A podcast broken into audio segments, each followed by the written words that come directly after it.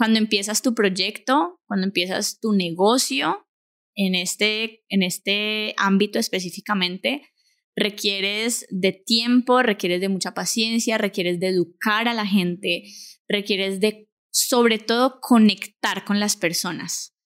Porque en el ámbito del bienestar estamos tratando a seres humanos, estamos hablando con seres humanos.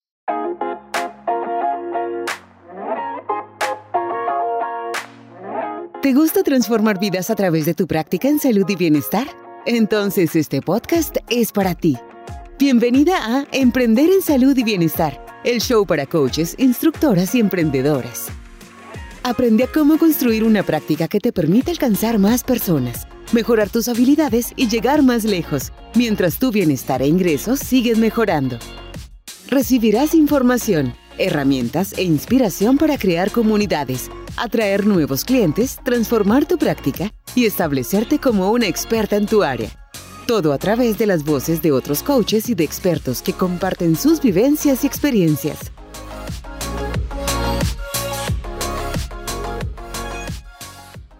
Julieta López, muchísimas gracias por aceptar la invitación a este episodio de Emprender en Salud y Bienestar. A ti muchísimas gracias. Bueno, Julieta, tenemos un poquito de música de fondo, esperemos que no sea distractor porque me contaste que eres súper musical. Sí. sí. Le tengo fe a los micrófonos que no nos vayan a, recoger mucho la música porque también la audiencia se nos distrae. Esperemos, esperemos que no. bueno, Julieta, eh, tú trabajas arte terapia y lo que vamos a estar hablando hoy es cómo ha sido tu experiencia de, de montar los talleres de arte terapia, conseguir los clientes de arte terapia y todo el aprendizaje que ha habido en, el proceso, en el, en el sentido de, de, de, del terapeuta, pero como empresa. Correcto, así es. Entonces, antes de comenzar o entrar en el tema, cuéntanos un poquito de quién es Julieta y qué haces en tus talleres de arte terapia. Bueno, Julieta es, eh, es bueno, ese es, ese, es un, ese es un tema, ¿no? Yo yo me convertí en este proceso de autoconocimiento en una persona muy cuidadosa con las palabras, ¿no? Y con el lenguaje. El soy es identificarse con algo específicamente y apropiarlo como, como de uno y a veces la mente es un poco necia, ¿no? Entonces se cree únicamente eso. Eh, me desempeño, me gusta decir más. Me desempeño como arte terapeuta, eh, instructora de yoga y meditación. Eh, de profesión eh, diseñadora industrial. ¿No ejerces o sí ejerces? Ejerzo por los laditos, sí, con mi propio proyecto, claro que sí, claro que sí. No, no, no voy a decir que no, porque sí, hay muchas cosas en las que eh, me apoyo en, en el diseño industrial, ¿no? Y bueno, nada, trabajé en el sector empresa durante tres años después de graduarme de la universidad y siempre tuve como mucha incomodidad al, graduarme, incluso durante la, carrera, un poco de incomodidad con, con, ese proceso profesional pues, que estaba haciendo, eh, con pequeñas preguntas pues, que también empezaban a surgir y eran, por ejemplo, ¿cuál es realmente mi propósito? ¿Qué es lo que vine yo a hacer? Y por qué siento que esto que estoy haciendo en este momento no, como que no, no termina de, no tanto como de llenarme, pero siento que no estoy aportándole al mundo eh, en la manera en la que yo quisiera, ¿sí? En la manera en la que a mí me gustaría. Todos esos cuestionamientos empiezan a, a salir en un momento pues que se siente como caos, como, bueno, ¿qué quiero hacer realmente? En ese momento estaba viviendo en Bogotá, trabajaba en una empresa eh, de educación superior como eh, líder o jefe de comunicaciones y todo lo que es eh, de comunicación visual, diseño y todo esto, liderando equipo de, trabajo. Y me da la chiripiorca y renuncio. Porque sí. Porque sí, porque, porque sentí que ya, que ese no era mi camino. Ya venía en un proceso de encontrarme con el yoga desde la universidad. Me lo recomendaron porque estaba demasiado estresada, estaba demasiado angustiada, demasiado, eh, me habían tenido que intervenir un par de veces por el estrés que manejaba en la universidad, eh, me tuvieron que dar calmantes musculares y tenía mucha, sufría de ansiedad, de hecho. Entonces, eh, nada, dije, esto no es sano, esto tal vez este no es el camino, me vuelvo a encontrar con el yoga en Bogotá y es allí donde donde empiezan a llegar un montón de personas y un montón de información, un montón de cosas que yo dije, ok, creo que por aquí es el camino. Viajo a la India y allá me certifico como instructora de yoga en 200 horas. Eh, un poco antes de eso, ya venía también explorando, eh, como te digo, diferentes como líneas, ¿no? Entonces, eh, con el yoga empiezan a venir el tema de los cristales, el tema del bienestar en general, como el tema de los chakras, Em, constelaciones familiares, astrología, eh, mandalas, que es por ahí donde empiezo como a interesarme mucho más porque yo siempre he sido artista, o sea, yo desde que tengo uso de razón, el arte ha estado en mi vida, en mi familia, toda la vida. El arte y la educación son dos cosas que en, mi familia han estado siempre. Entonces eh, volví a reencontrarme como con esa parte de mí a través de los mandalas. Eh, una persona que, quiero mucho y que me enseñó en ese proceso cómo crear mandalas, me abrió esa puerta y empecé a hacer como una investigación, o sea, fue algo muy, muy autodidáctico eh, y me encuentro con que son una herramienta que puede ayudar a las personas desde un ámbito terapéutico, ¿sí? Que no era simplemente una herramienta para pintar y ya, ¿sí? Sino que tiene un trasfondo mucho más profundo que eso. Entonces, estando en la India, me doy cuenta que los mandalas pues tienen mucho que ver, que allá se trabajan en rituales, eh, se trabajan eh, como, como elementos de meditación activa, los budistas los utilizan como elementos de meditación activa, y bueno, me empiezo a meter mucho como por ese mundo, y al regresar a Colombia, quedo como muy picada por el tema de la arte terapia que llegó por, por el medio de los mandalas y de uno de los precursores de, o sí, como de, las primeras personas que propuso el arte como un medio para hacer terapia, eh, fue Carl Gustav Jung.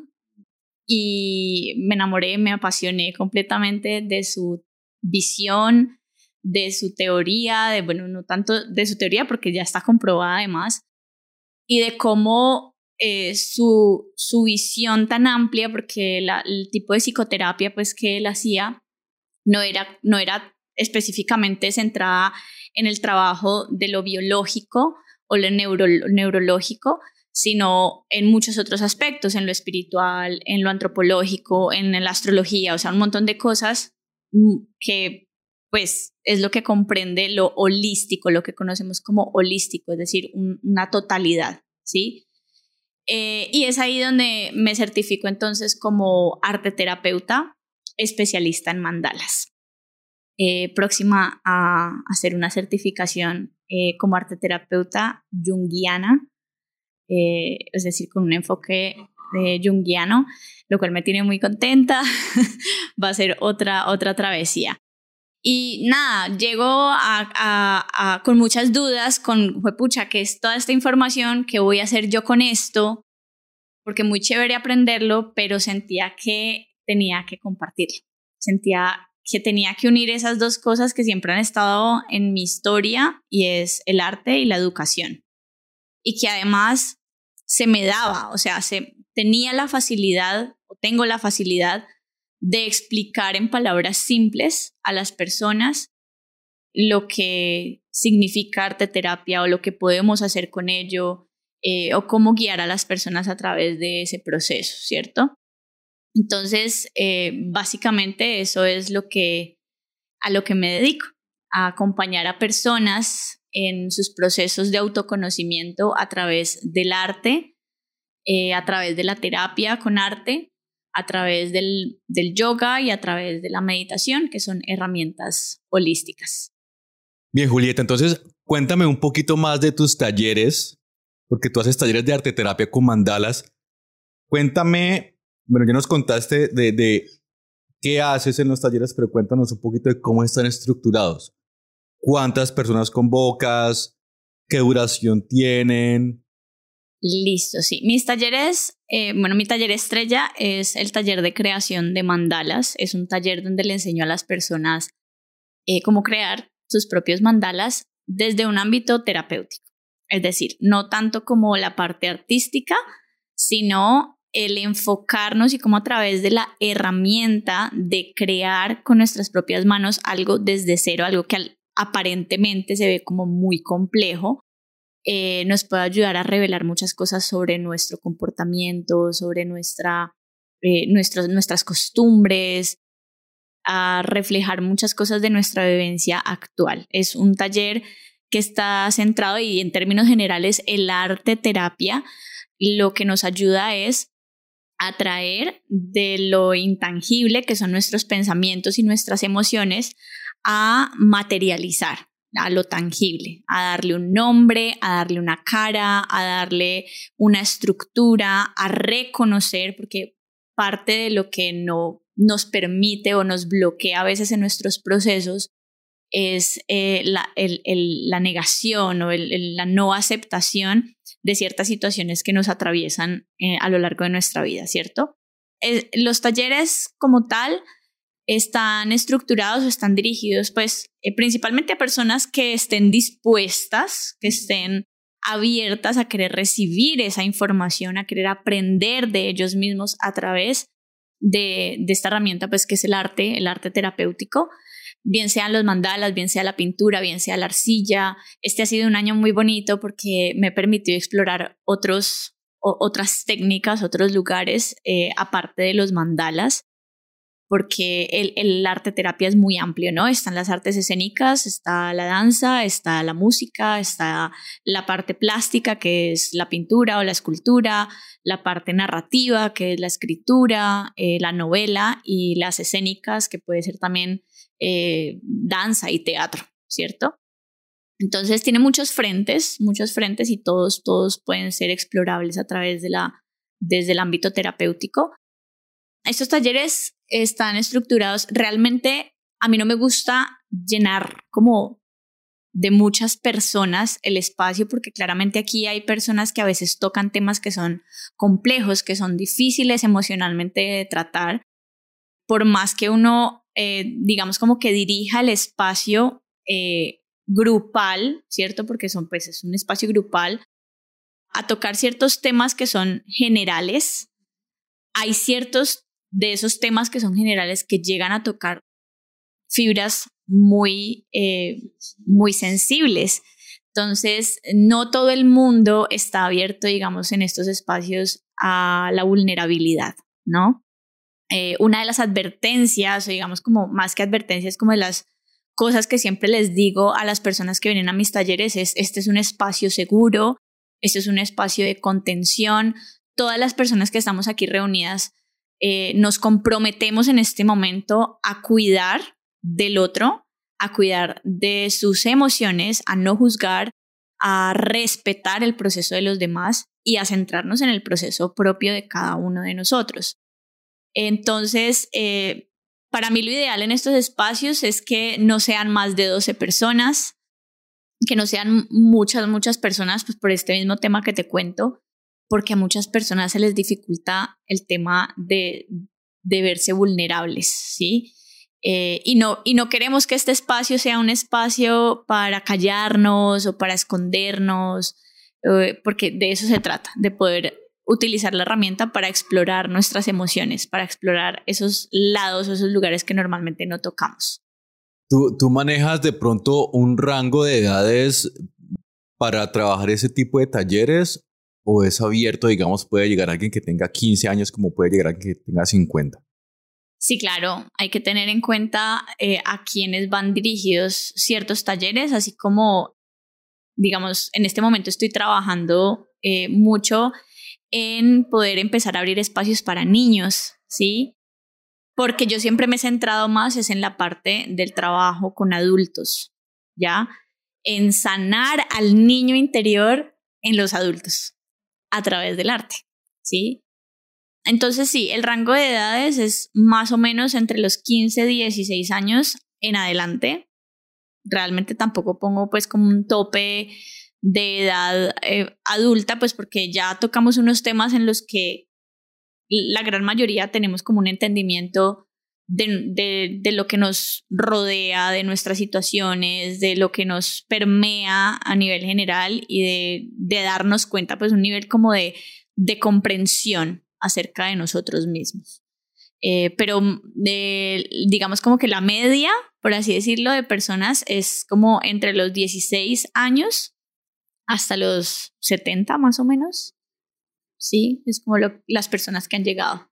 Y eh, supongo que también hay, habrá gente que tiene la preferencia, ¿no? O sea, hay un rango de edades porque por lo menos en algunos, en algunos momentos, en ciertas generaciones muy jóvenes, es más complejo mostrarles o, que encuentren un atractivo en ese tipo de, de, espacios o de actividades porque están en función. Estoy pensando por lo menos en los adolescentes, ¿no? El rango por ahí hasta los 25 años, su, su chip está en otras cuestiones. Sí, total. Eh, llegarle a los más jóvenes es un reto ahora. es un reto y creo que eh, es donde nos tenemos que agarrar de las redes sociales, por ejemplo, como estrategia y de llegar a través de lo que llaman trend, ¿cierto?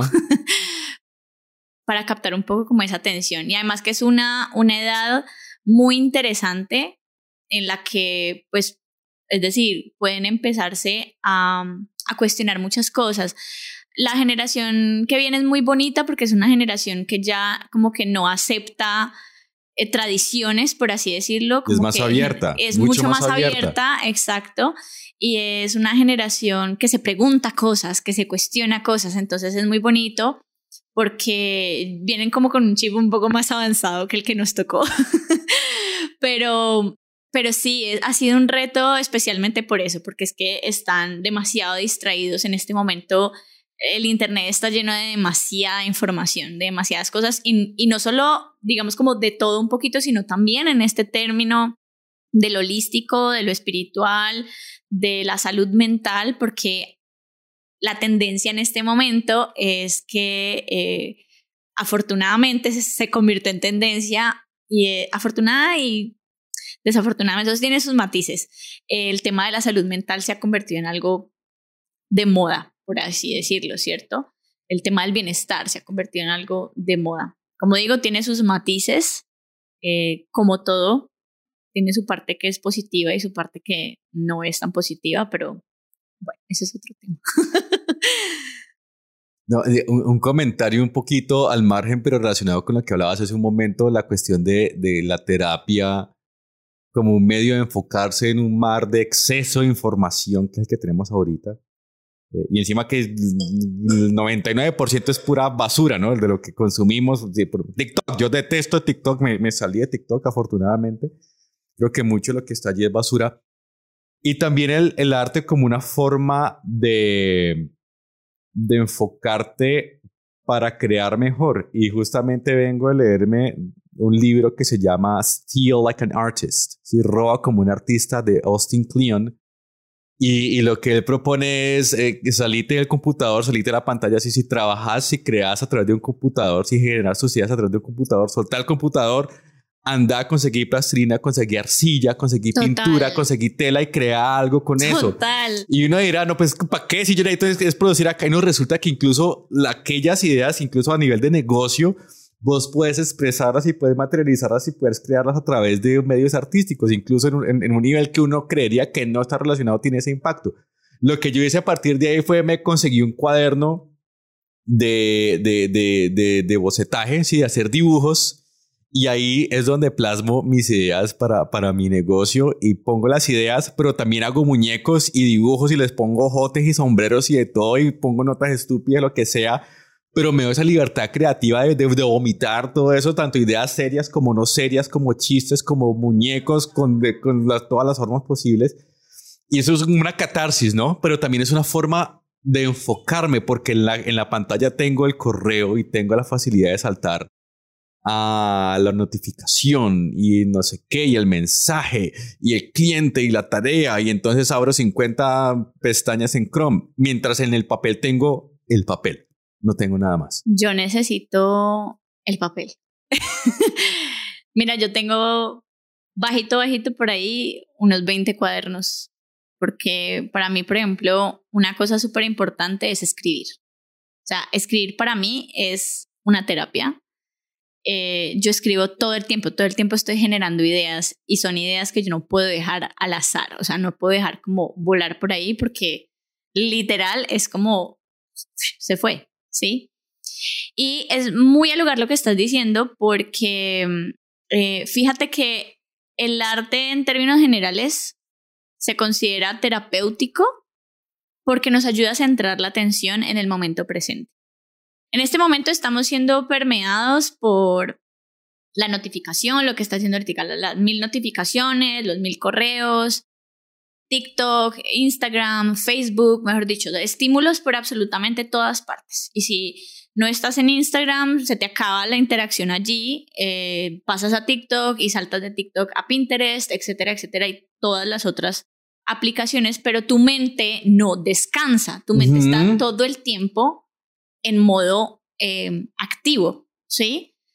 El arte y el, digamos como soltar un poco eh, la parte intangible de lo que es lo digital, que a veces la mente lo percibe como real, ¿sí? Es eh, centrarte en el ahora, en que la mente no vaya más rápido que lo que está el cuerpo en ese momento. Entonces decimos que el arte también puede ser mindfulness, ¿sí? Puede ser atención plena.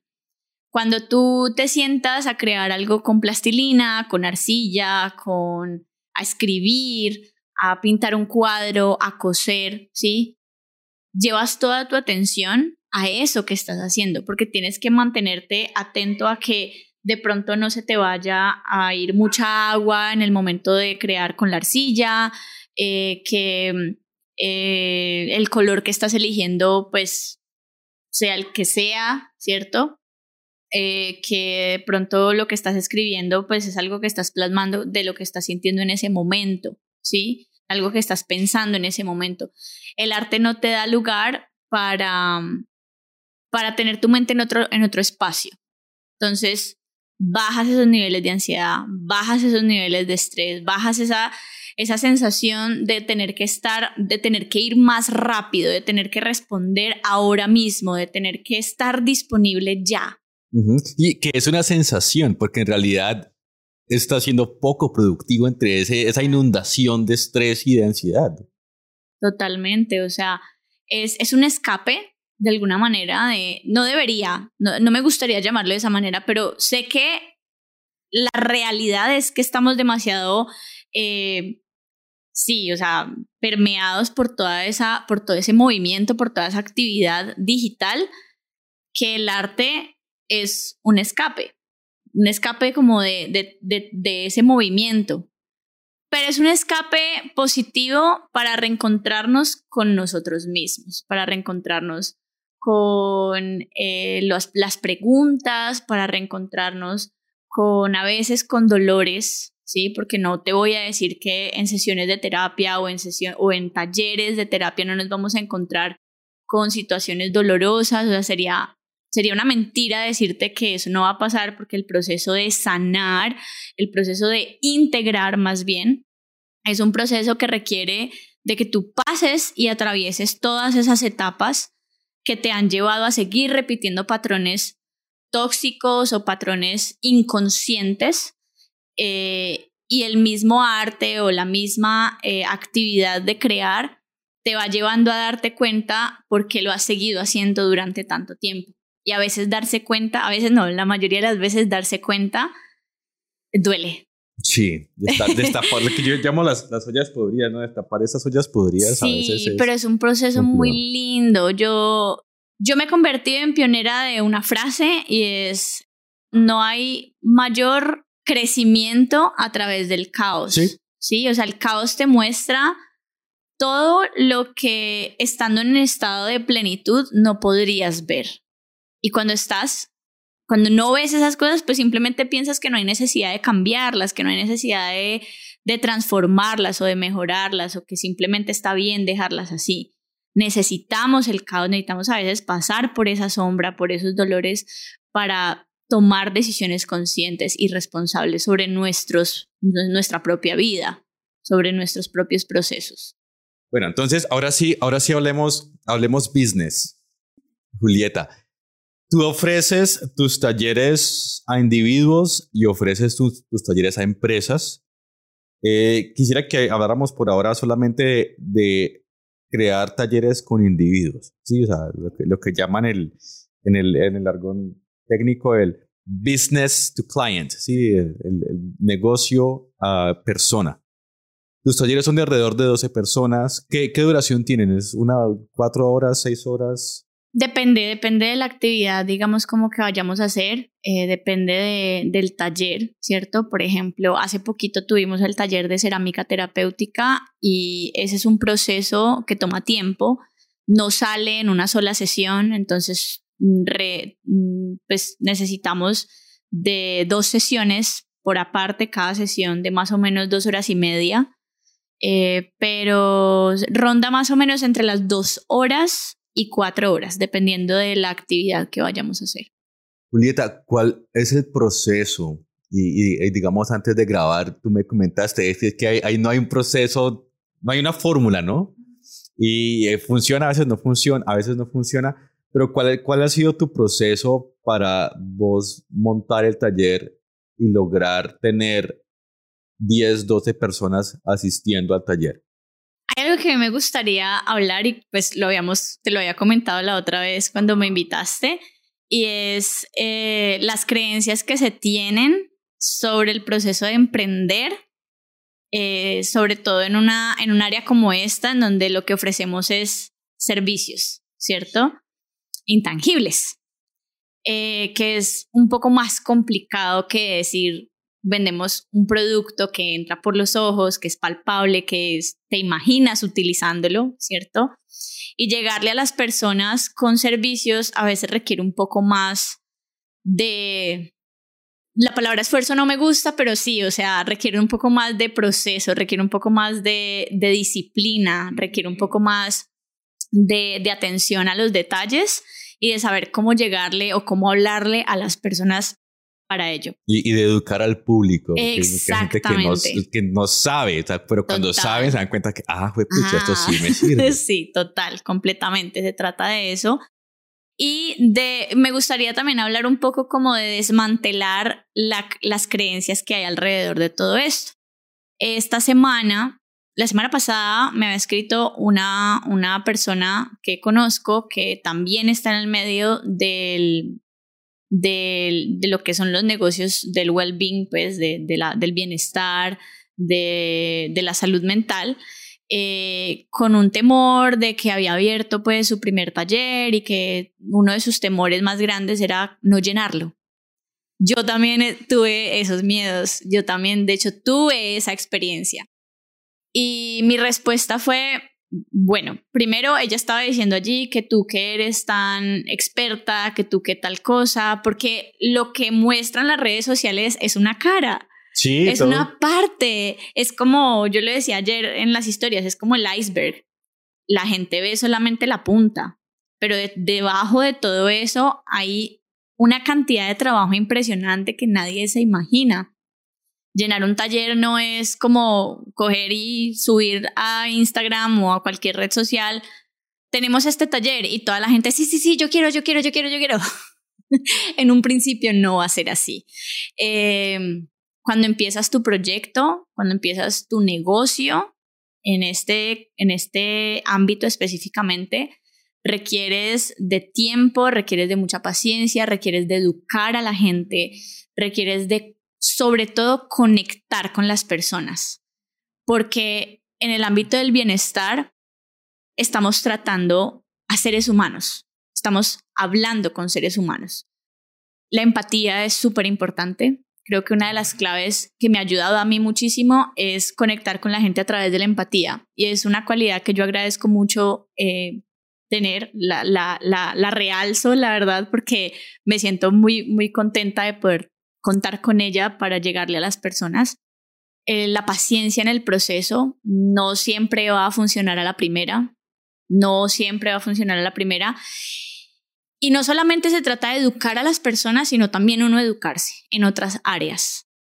Tengo muchas colegas, muchas colegas, eh, muchas personas cercanas que trabajan en lo mismo que yo y a veces hablamos de nuestras frustraciones en el proceso. Una de ellas, por ejemplo, es, eh, no, es que el marketing digital, es que eso de montar pauta en Facebook, es que esto de, de, de las estrategias de marketing, que es muy difícil, que es muy complejo, que no lo entiendo, que no sé qué, qué tal.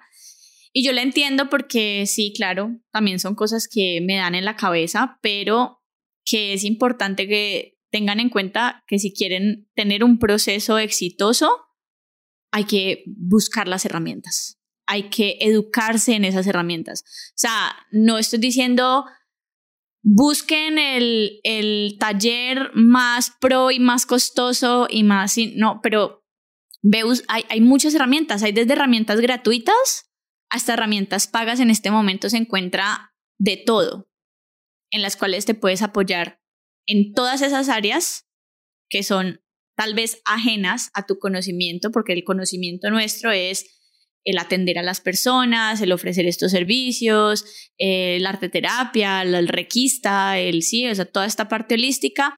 Ese es tu enfoque, ese es tu conocimiento, pero es importante que también conozcas un poquito de las otras áreas que te empapes un poquito de las otras áreas. Y pues maravilloso, si de pronto tienes un equipo de trabajo con especialistas en cada una de esa área o tienes la posibilidad de simplemente contratarlo eh, y ya, pues súper chévere. Ayuda mucho, ayuda mucho en el proceso. Sin embargo, yo pienso que es importante que uno se empape porque el día en el que uno ya no lo pueda pagar, el día en el que uno ya no pueda acceder a ello, entonces se queda varado. O así puedas, sabrás cómo dirigir mejor el trabajo que se está haciendo con la persona que se está apoyando. O, o sabrás que si se le, le otorgas a otra persona la responsabilidad, no sé, por decirte algo, del manejo de las redes sociales, eh, tú vas a estar pendiente y vas a saber si esa persona lo está haciendo adecuadamente o está haciendo un uso inadecuado de eso, ¿sí? Eh, o no sé, la parte administrativa o la parte eh, contable o no sé. No estoy diciendo que uno tiene que estudiarse todo, pero sí al menos empaparse un poquito de cada, de cada parte para, para tener conocimiento de ello. Yo no puedo, a mí me falta igual todavía muchísimo camino. E, el camino va a ser Siempre para aprender. Siempre. Siempre para aprender. siempre, siempre para aprender, siempre hay para crecer, siempre esa es otra, digamos, como, como cosa a tener en cuenta y es eh, tener el corazón abierto, la mente abierta eh, para comprender que uno no se las sabe todas todo el tiempo.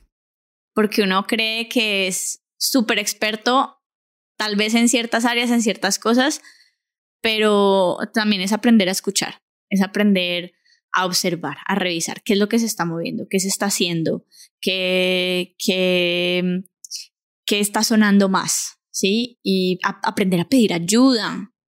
Creo que a veces también nos metemos tanto, bueno, eso es algo que a mí también me pasa, no me meto tanto en, en mi propia película que se me dificulta de pronto, o es algo que vengo trabajando, se me ha dificultado saber pedir ayuda.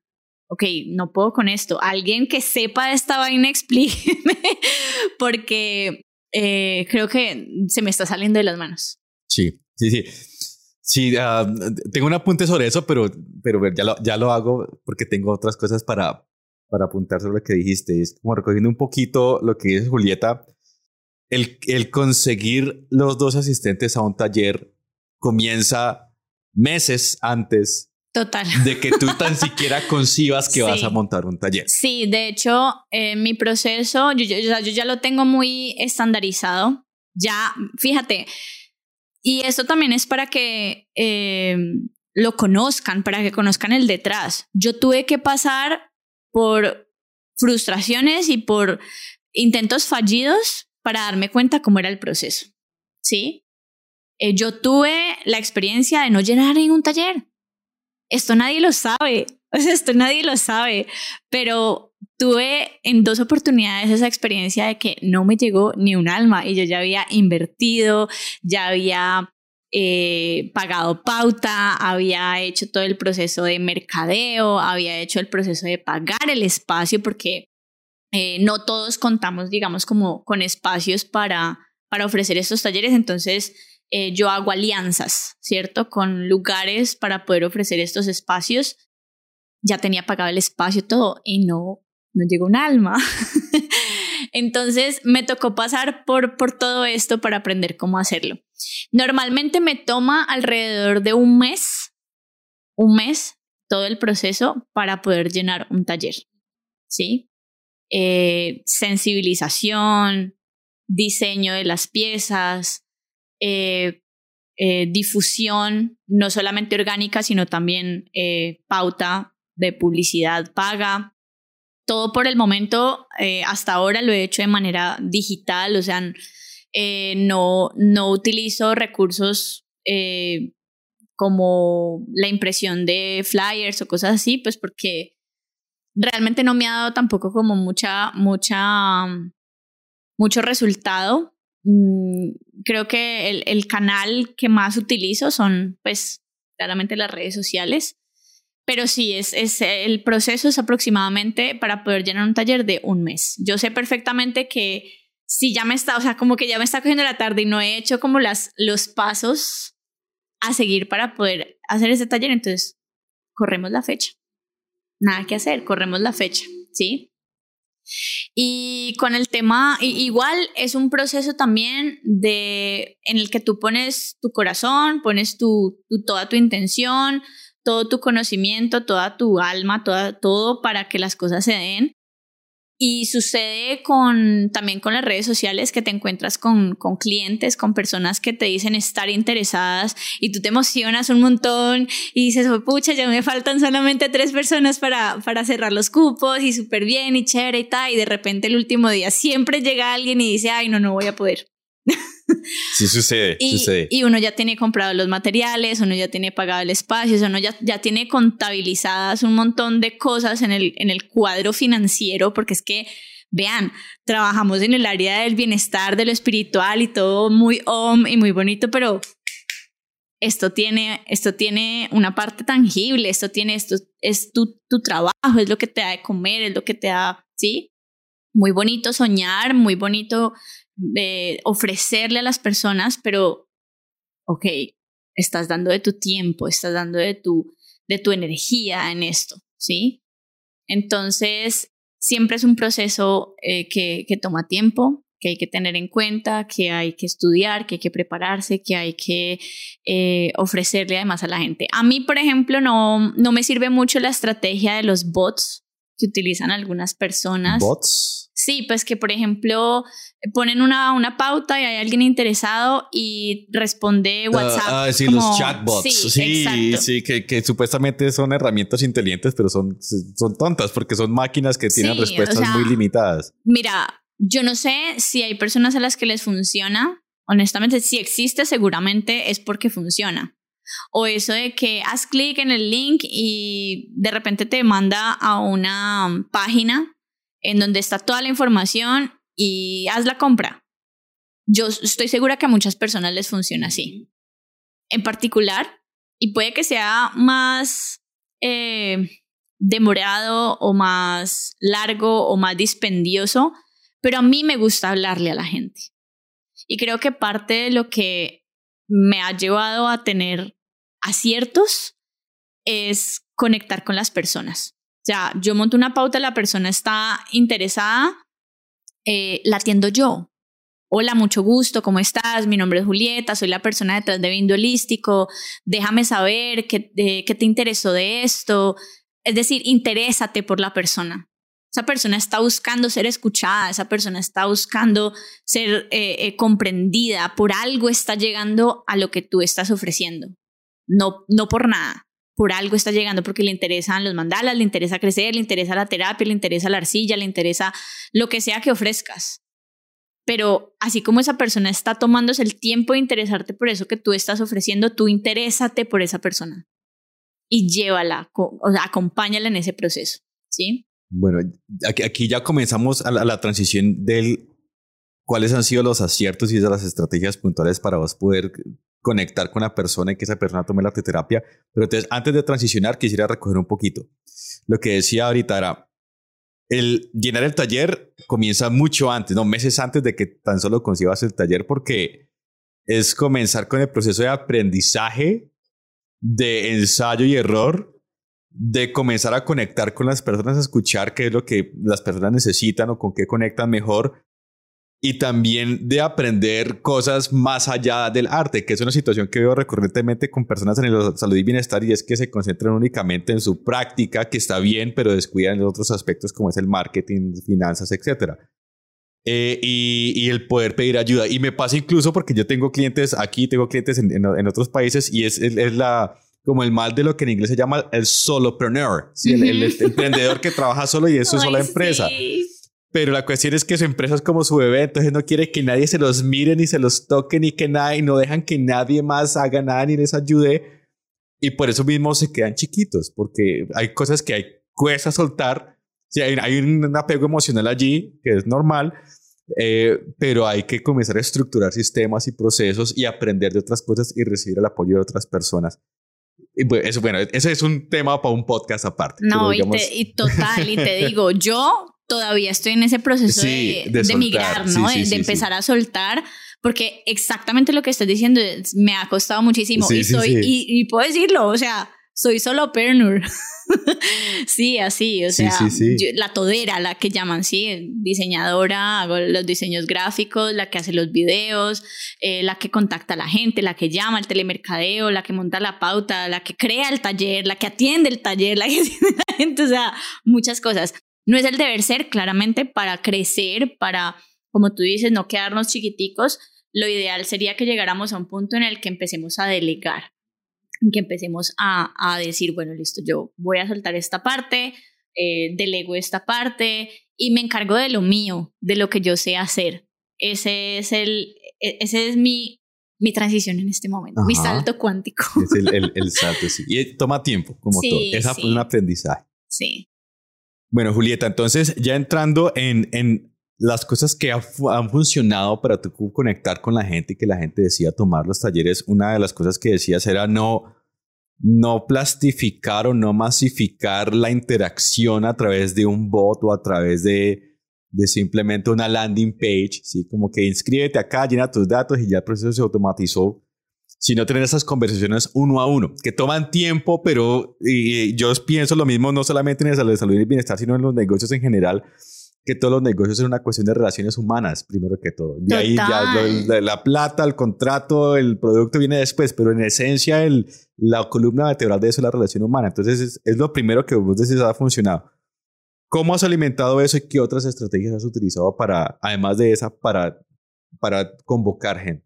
Yo pienso que igual em, está muy, o sea, uno tiene que ser muy consecuente también como con los objetivos, ¿no? Los objetivos que tiene. Claramente aquí estamos hablando de que mis objetivos en cuanto a llenar un taller presencial, por ejemplo, eh, son pocas personas porque sé que es un espacio de contención, sé que es un espacio de respeto. Sin embargo, por ejemplo, yo he tenido en la pandemia, tuve talleres para empresas con 200 personas. Es un espacio muy complejo de manejar además porque no estás allí, ¿sí? No estás viéndolo. De que se puede hacer, se puede hacer, ¿cierto?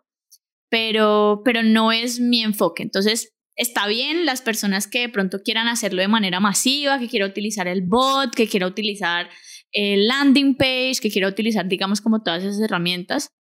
En, en lo particular, y por los objetivos, digamos, como que tengo para, para mis talleres, que es conectar con las personas. Eh, mi estrategia ha sido básicamente utilizar mi, mis habilidades eh, sociales, ¿sí? De, de, de cómo, desde cómo hablarle a la persona, desde cómo atenderla, desde cómo de alguna manera imprimirle el mismo amor que yo tengo por lo que voy a hacer a esa persona. Hacerlos mis amigos. Mira, yo he hecho amistades muy bonitas con personas que han asistido a mis talleres, que me invitan de, no, mira, hay tal cosa, vení, vení. Listo, dale. Y es chévere, claro, uno no, digamos como que no se trata tanto como de dispersar la energía, no, también es como saber contenerla, saber, saber en qué, eh, utilizar mucho la intuición, saber en qué vas a invertir tu energía, saber en qué personas inviertes tu energía, en qué clientes inviertes tu energía y en cuáles definitivamente no. Que eso también es un poquito como soltar eh, el ego, ¿cierto? De, no, es que todos tienen que venir, es que todos tienen que estar aquí. Sí, eso, eso no funciona, no, puedes conectar es que esto es algo, claro, es que esto es algo que les va a cambiar la vida a todos. Yo estoy segura que las personas que lleguen a este espacio van a salir transformadas. Estoy 100% segura, porque me ha pasado, me ha sucedido, lo he visto. Pero a veces no todas las herramientas son para todo el mundo.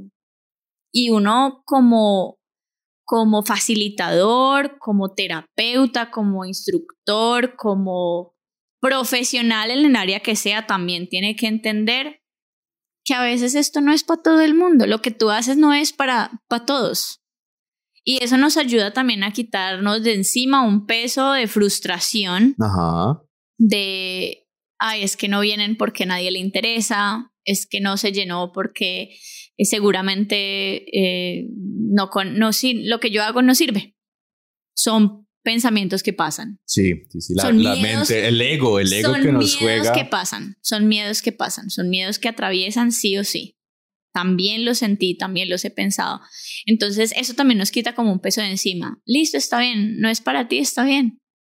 Está bien, listo. Y lo deja así. Seguramente vendrá otra persona que sí. Julieta, ese primer contacto, cuando tú comienzas la, conversación con la persona, ¿cómo se da? ¿Es a través de, de pronto una pauta en una red social? ¿O es a través de un espacio en el que participas? ¿O es a través de un post en redes sociales? correo electrónico. ¿Cómo, ¿Cómo se da generalmente ese primer encuentro con las personas que eventualmente terminan asistiendo al taller? Yo tengo como diferentes estrategias dependiendo de, de la, digamos, como de lo que voy a hacer, ¿no? Pero trato de tener presencia orgánica y trato de tener presencia en, publicidad. Eh, por lo general, la mayoría de las personas eh, llegan por publicidad, ¿sí? Llegan por publicidad eh, y pues también conocen más, hay más personas que conocen y llegan por, la pauta a mi página y conocen de mí y, son personas que empiezas a cultivar a través del contenido orgánico, a través de, educar, a través de compartir con la gente, a través de la interacción en la misma plataforma de redes sociales, ya sea Instagram o TikTok, que en este momento son como las dos que estoy alimentando más Instagram que, TikTok porque ahorita todavía estoy como tratando de cogerle la comba al palo. Yo, intenté con TikTok, pero no. Mira que eso, eso tiene su magia. O sea, eso tienes, eso es como, como todo nuevamente, tiene sus pros y sus contras, es como un arma de doble filo. Si tú como creador sabes cómo llegarle a las personas, éxito. Porque esa es una red social incluso que es muy, muy de interacción humana. O sea, a diferencia de Instagram, que es todo perfecto, todo muy bonito, todo muy estético, todo muy aesthetic, TikTok es más.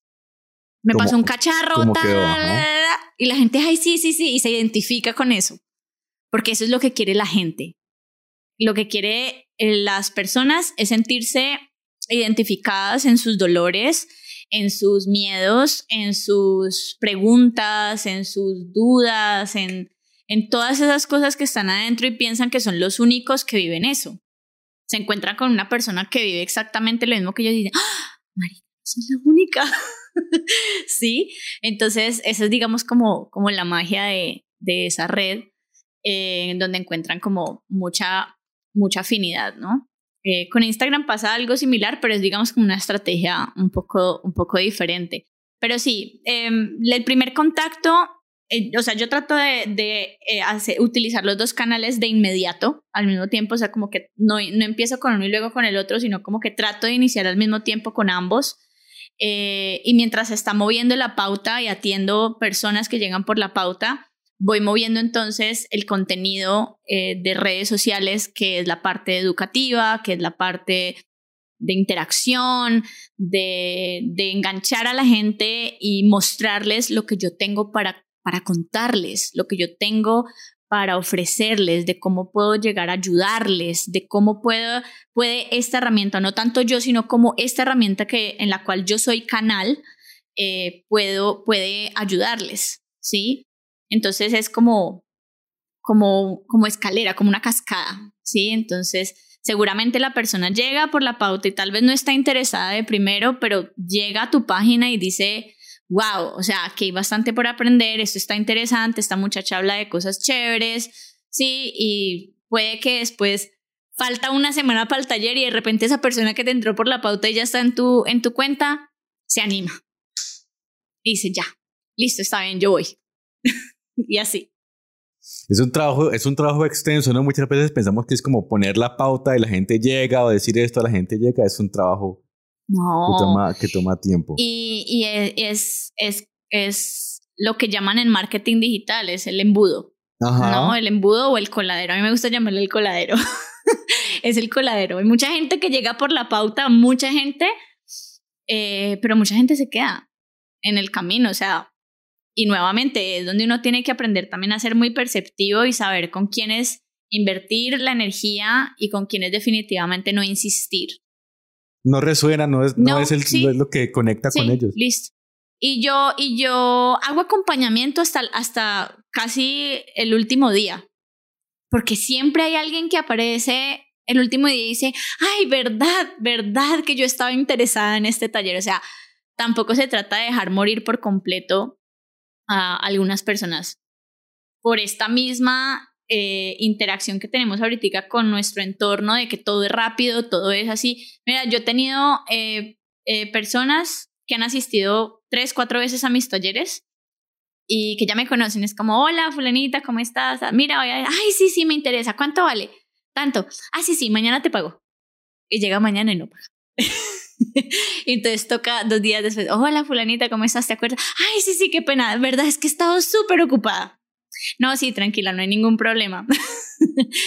y de repente tampoco paga. Faltando tres días para el taller. ¿Será que fulanita se anima? Fulanita. Ay, verdad, ya, ya mismo te hago la... ¿Por qué? Porque la, la gente, eh, lastimosamente, no sé si es nuestra cultura, pero esa necesidad de urgencia el avisarle a la gente que quedan tantos cupos es efectivo. Efectivísimo. Diga que le quedan nomás dos cupos y sal, brotan. Aparecen de, la oscuridad. La, sensación de escasez. No creo que no es una cuestión de cultura, sino una cuestión de, cómo opera el cerebro, porque el neuromarketing se aplica y muchas veces faltan tres días para que acabe la oferta. Entonces, entonces esa presión. Pero, pero, siento que también tiene un poco que ver como con, con nuestra cultura, un poquito también, porque incluso hasta cuando están seguros que quieren asistir, pero esperan hasta último minuto para para... Colombianos, tendencia a concretar. viajar por último minuto. Y otra cosa muy importante es saber poner límites. Saber, saber, em, saber poner los límites. Nosotros, los que nos dedicamos al servicio, ya sea en el, si en el bienestar o en la salud, a veces tenemos un corazón demasiado grande. Confiamos demasiado creemos en la palabra de la persona y nos dice, sí, sí, yo voy. Y de repente tú tienes los materiales comprados, el espacio, o sea, todos los costos ya, y cuentas con el cupo de esa persona y esa persona a último minuto te dice, ¿sabes qué? Es que ya no voy. Entonces, asegura de alguna manera los costos. Asegura de alguna manera los costos. Tú sabes que tienes 12 o 10 cupos o 15 cupos o lo que sea. Cuando le vendas a la gente, adviértele. Mira, me quedan tantos cupos. Eh, lo que te recomiendo es que separes. Separes con el tanto porque pues estamos teniendo prioridad con estas personas. Y es así, yo realmente te digo, lo cumplo. Yo tengo prioridad con las personas que separan el cupo. Porque si yo me pongo a creer en la, en la buena fe, por más buena fe que sea, porque seguramente la tienen, y estoy más que segura que posiblemente si tienen la intención de ir, de asistir, de acompañarme en el taller, de aprender, pero se les cruzó cualquier inconveniente, em, este es tu negocio. Tú tienes, tú tienes que entender que este bebé también necesita alimentarse, necesita ir creciendo y necesitas cubrir al menos los costos, ¿cierto? Para que no seas tú el que termine drenado, tanto energéticamente como emocionalmente, como financieramente, por el incumplimiento sea de buena o mala fe de una persona con la que estabas contando. Entonces, saber poner límites, saber poner límites con, con los clientes o las personas que están interesadas. Es súper importante. Julieta, hablando de esto de los límites y digamos de asegurar ciertas cosas, también está el aspecto de, estrategias que podríamos creer que funcionan o podemos escuchar que funcionan pero no funcionan.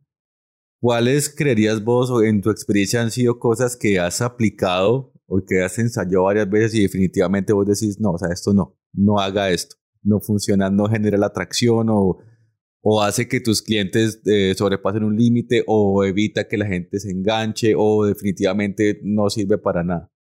Que no sirva. No sé. No, si no, ahí está me bien. me quedé como, como en blanco. O sea, no, es que no quiero sonar como como pretenciosa porque realmente hay muchas cosas que a mí no me han funcionado, o sea, que lo que te dije ahorita, o sea, yo he tenido que pasar a veces por muchos fracasos para comprender cómo es el proceso.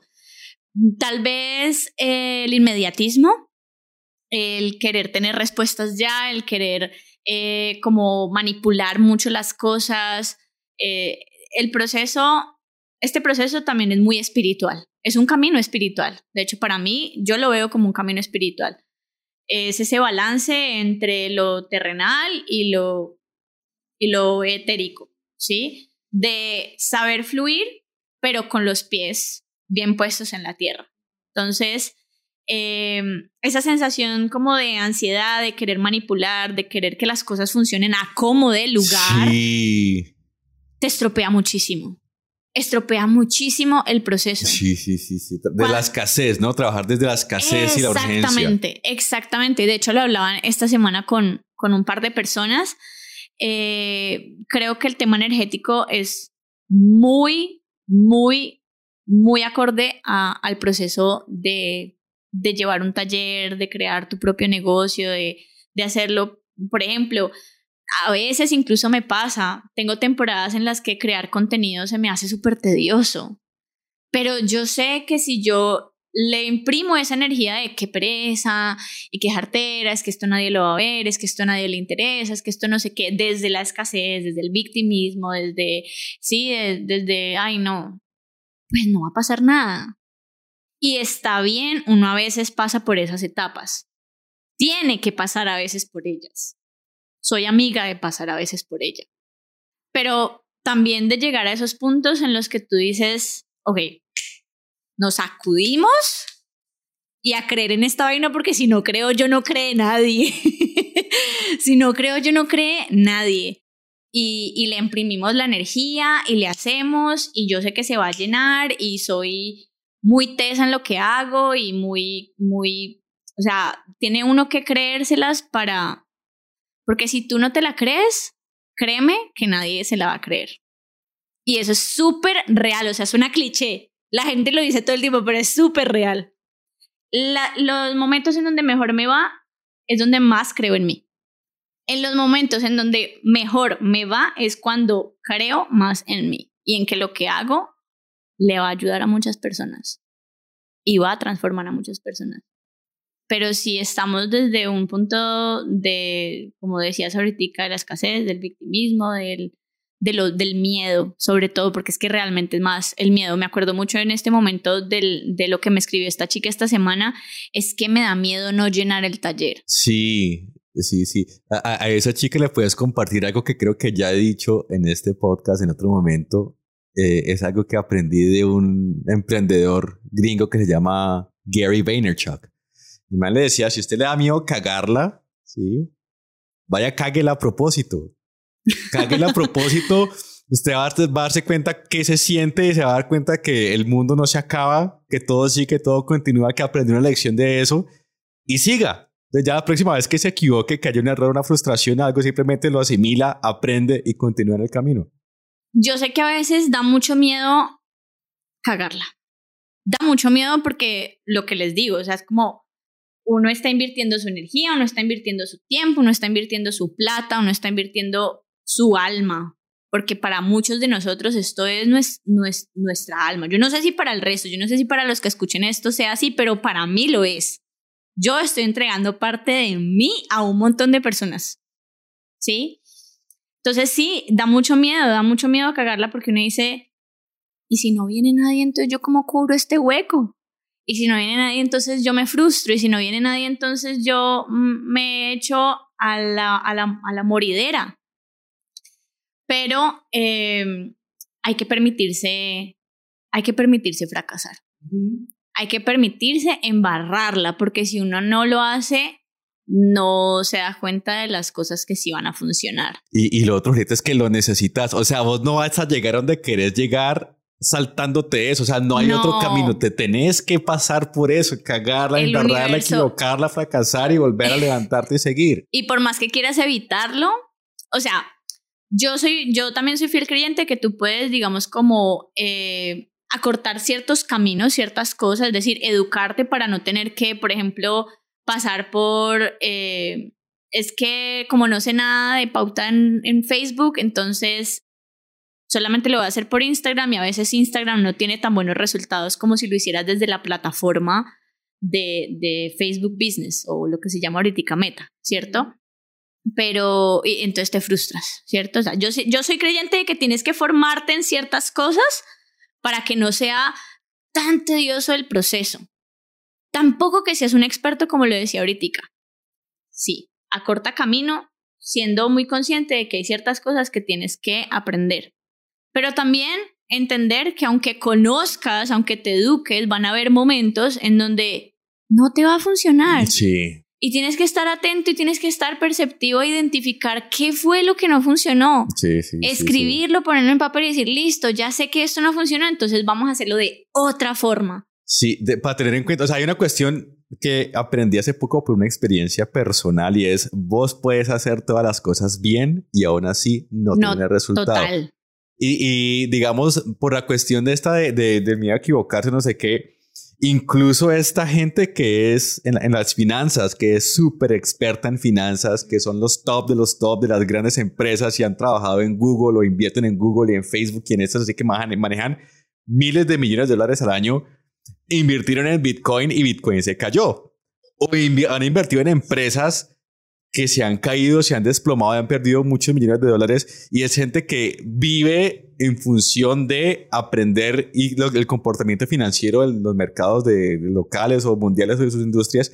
Y aún así tiene resultados que no son los esperados a partir de fórmulas que supuestamente son exitosas. Entonces, o sea, si los expertos, top, top, top expertos tienen esas situaciones, pues uno también, obviamente, es parte de su proceso, Como uno no, es parte de su proceso. Completamente, completamente. Y creo que esto viene un poquito también de una, de un trauma de infancia que todos atravesamos y me he dado cuenta de eso porque es una constante en todos mis talleres y es que en la niñez se nos recriminaba mucho al equivocarnos. Uy, sí. La educación. La, la educación tradicional le hizo un daño a la humanidad. O sea, una, una, es una bendición y al mismo tiempo, a nivel emocional y psicológico, nos ha hecho un daño muy grande. Ayer, por ejemplo, estaba dictando un taller gratuito por Zoom y estábamos haciendo un taller con garabatos y cosas así. Yo les dije, bueno, empezamos, eh, identifiquen como una forma eh, dentro de todos esos garabatos y empiecen por allí y vayan mirando a ver qué, qué símbolos sale, si sale un, no sé, un hada, un pez, un árbol o lo que sea.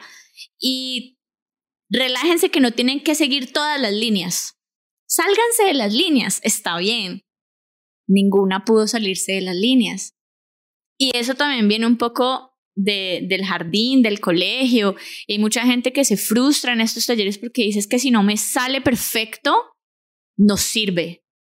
Entonces estás esperando que sea así en absolutamente todas las áreas de tu vida, en tu emprendimiento, en tu pareja, en tu familia, con tus amigos, con absolutamente todo.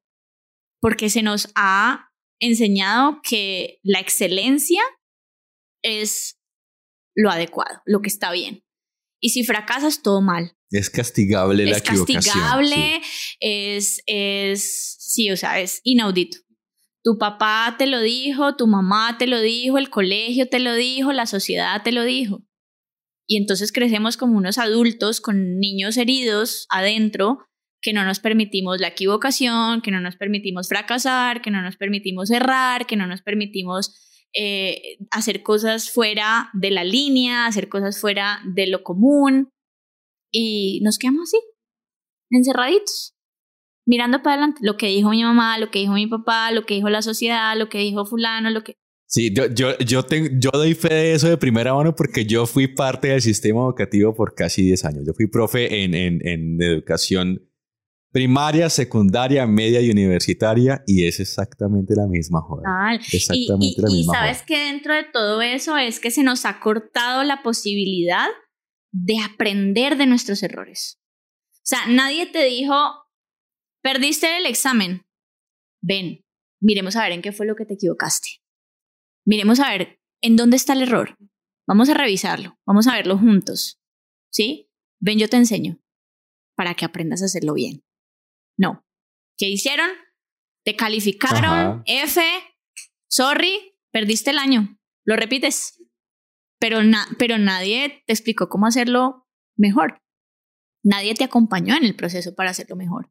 Bueno, Julieta, ya para concluir y retomando el mensaje que creo que tú de pronto le publicaste por ahí por, por Instagram, era de la, de la chica que quiere comenzar con su emprendimiento y que está escuchando este podcast. Eh, y que le da miedo comenzar, que le da miedo aventurarse, que le da miedo no llenar el, el, el taller. Tiene ese miedo. ¿Qué, cuáles podrían ser dos frases que le podrías dar? Una, una para trabajar a pesar del miedo, porque creo que el miedo siempre va a estar ahí, es uno trabajar con él. ¿Qué, qué le podrías decir para trabajar con ese miedo? Y lo otro, ¿qué le podrías decir para, para comenzar el proceso de convocar la gente? O sea, ojo que no estoy diciendo convocar la gente, sino realizar el proceso de convocar la gente porque toma tiempo. Son dos, dos, dos ideitas cortas. Me sería el miedo, convocar la gente. ¿Qué le podrías decir? El miedo también es un amigo. El miedo hay que aprender a verlo como esa parte de nosotros que nos cuida, que nos previene, porque básicamente eso es lo que es el miedo. Entonces está bien, está bien, pero también aprender a observarlo como, como esa parte de nosotros que tal vez es eh, en algunos momentos nos toca coger a hablarle y decirle, mucho miedo, pero vamos a hacerlo. Vamos a lanzarnos. Vamos a hacerlo. No sabemos qué va a pasar. Hacerlo aún con miedo. Con miedo y todo, láncese, hágalo, equivóquese, embárrela, eh, pero aprenda. Siéntese después de todo eso y mire y revise, ok, listo. ¿En qué tal vez fue que lo fallé?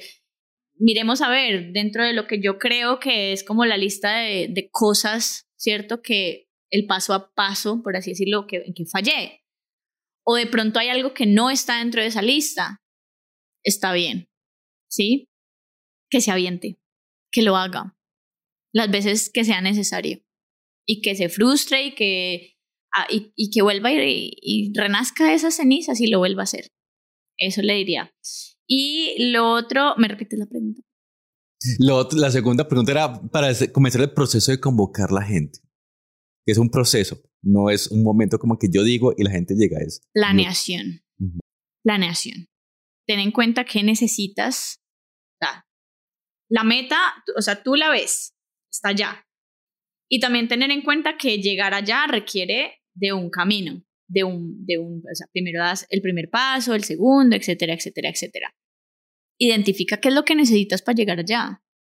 ¿Qué requieres? Si requieres de montar una pauta, si requieres de contratar a alguien para que te haga el diseño gráfico, de hacer un video, de, sí, o sea, ¿qué, cuáles son los pasos y subpasos dentro de cada uno de esos procesos para llegar allá, a esa meta.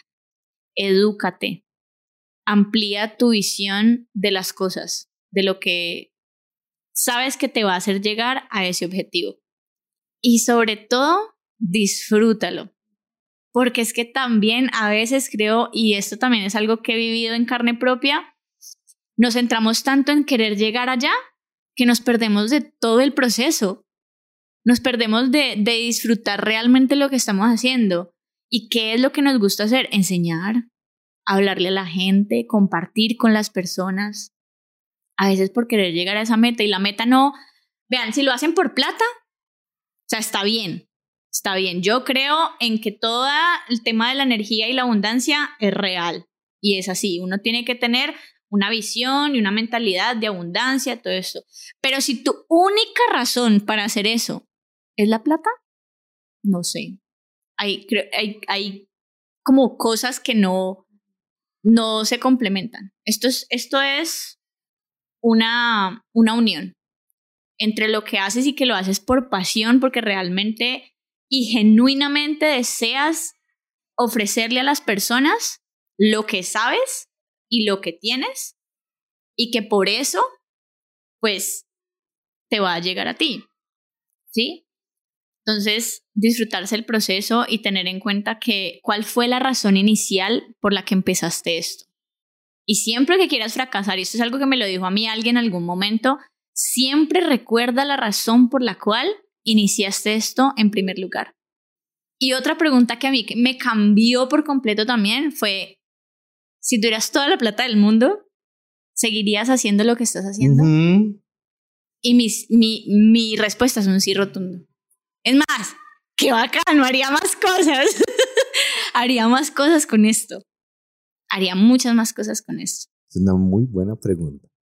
Bueno, Julieta, creo que se nos acaba el tiempo por el episodio de hoy. Te agradezco muchísimo todas las, las perspectivas nuevas que nos trajiste, las experiencias, recordarnos que no hay fórmulas, no hay fórmulas mágicas, siempre las queremos, las buscamos, pero no, usted la puede aplicar y no si hay personas que quieren saber más de, de, lo que haces como terapeuta, conocer un poquito más de arte terapia, porque yo creo que aunque quienes escuchen este podcast son terapeutas, el ejercicio de hacer arte les sirve para sus empresas, para la parte creativa. O sea, a mí me ha servido. Hagan cosas con las manos, hagan cosas con el cuerpo, salgan de las berracas pantallas. ¿Dónde podemos conocer más de lo que, de lo que haces? Bueno, me pueden encontrar en Instagram, es donde más actividad tengo en este momento, eh, como arroba bindu con B larga, no indu, sino bindu, bindu, B larga y N D U, bindu holístico con H. Bindu holístico. Bindu holístico en Instagram y en TikTok y en Facebook también. Em, por ahí soy bastante activa, pues comparto mucha, mucha, mucho contenido de, de, valor, de acompañar pues a las personas, de enseñarle a las personas y trato de ser muy interactiva también con, con las personas que conectan conmigo en esta comunidad. Yo los llamo mi familia, ellos son mi familia y bienvenidos a todas las personas que quieran hacer parte de esta familia. Súper, para todos quienes están escuchando entonces, los enlaces a las redes de Julieta, Bindu Holístico, van a estar allí en la descripción del episodio, vayan y se suman, se, se comunican con ella, se conectan con ella. Y Julieta, te agradezco muchísimo, hasta la próxima. Sí, muchísimas gracias. Namaste. Gracias por escuchar Emprender en Salud y Bienestar. Sabemos que conoces a una persona que puede beneficiarse de este contenido. Así que te invitamos a que en este momento compartas este episodio con esa persona y le comentes qué puede aprender de él. Para escuchar otros episodios, suscríbete al show de Spotify, Apple Podcast o en tu plataforma de preferencia. También visítanos en vozdeoruga.com slash salud y bienestar. Si tienes ideas o preguntas, contáctanos en redes sociales o escríbenos a hola arroba vozdeoruga.com. Tu mensaje podría ser nuestro próximo episodio. Hasta la próxima.